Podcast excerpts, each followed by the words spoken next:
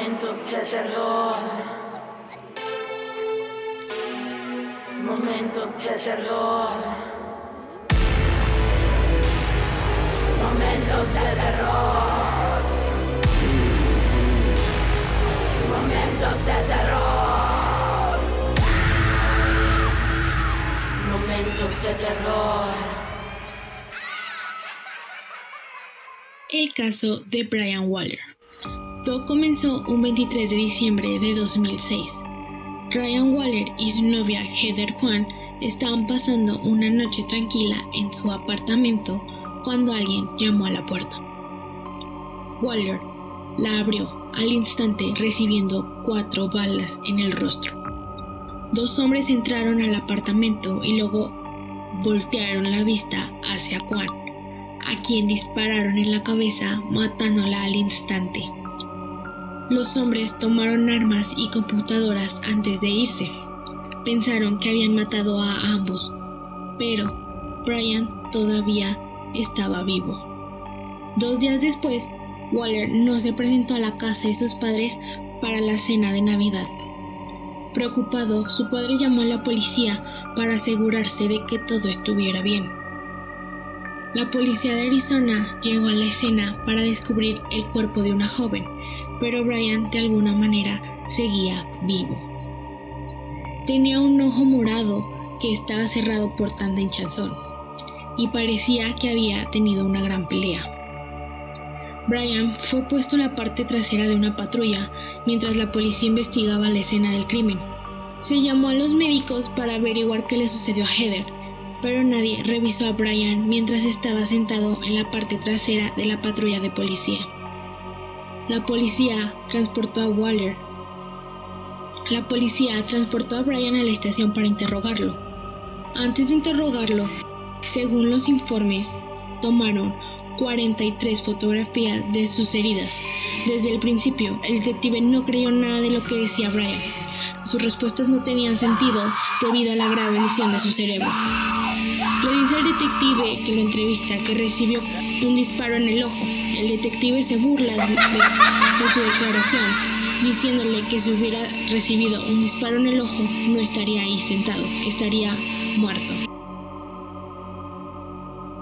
Bryce seguía preguntando si podía irse a casa y acostarse, a lo que el detective le dijo que no volvería a casa.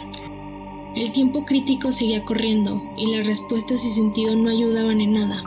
Por alguna razón, el detective tardó mucho en descubrir por qué el joven sentado frente a él no hacía declaraciones coherentes. Parte del problema con el interrogatorio fue que Brian dejó caer algunas verdades sobre los verdaderos perpetradores. Mencionó el nombre de Rich Carver, quien era un antiguo compañero de habitación suyo. Brian le dijo a la policía que fue Richie y su padre quienes les dispararon, pero dentro de sus declaraciones y sentido, eso fue inicialmente descartado. Seis horas después de que la policía de Arizona descubriera los cuerpos de Brian y Heather, el detective que lo entrevistaba se dio cuenta de que algo malo le había sucedido a Brian. El detective se acercó a él y comenzó a hacer un inventario sobre sus heridas. Cuando se agarró la cabeza, Bryce gimió de dolor diciendo que le dolía demasiado la cabeza. El detective, que hablaba con dureza, inmediatamente se volvió cariñoso y dijo que iba a hacer que un paramédico revisara sus heridas. En ese momento se dio cuenta que probablemente a Bryce le habían disparado y le habían quitado las esposas. Aún no estaba claro por qué la policía tardó tanto tiempo en reconocer la terrible situación del chico, posiblemente porque pensaban que él era el responsable del asesinato de su novia. Pero, aún así, debieron haberle brindado atención médica al instante. Después de ser transportado al hospital, Brian tuvo que ser trasladado de urgencia al quirófano. Perdió ambos ojos y una gran parte del cerebro. El personal determinó que efectivamente le habían disparado cuatro veces en la cara. La fuerza que mostró durante toda la prueba terminó ayudando a la policía. Buscaron a Richie Carver, el antiguo compañero de cuarto de Bryce, y a su padre Larry por el crimen. Richie sería detenido poco tiempo después. Los motivos del tiroteo no son claros. Algunos han dicho que Bryce y Richie se metieron en un altercado físico mientras eran compañeros de cuarto, que terminó con ambos hombres apuntándose con armas. Otros han dicho que Richie golpeó a Heather y llevó a Brian a echarlo de su departamento. Hay muy poca información realmente disponible sobre los aspectos del delito real. En junio de 2008, Richie sería declarado culpable de homicidio grave, robo, asalto de con agravantes y mala conducta con armas. Su sentencia fue cadena perpetua. Larry inicialmente se saldría con la suya porque la mayoría de las pruebas utilizadas en su contra se basan en la confesión que le dio a su esposa.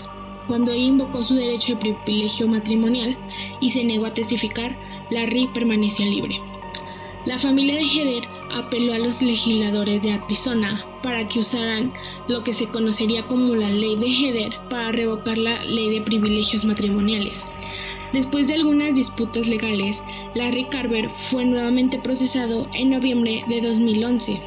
Sería condenado por asesinato en primer grado, intento de asesinato en primer grado, robo y asalto con agravantes. Brian nunca más pudo valerse por sí mismo, por lo que su padre se hacía cargo de él. Su vida nunca volvería a ser lo mismo. Diez años después de la terrible experiencia, murió a causa de una convulsión teniendo 28 años.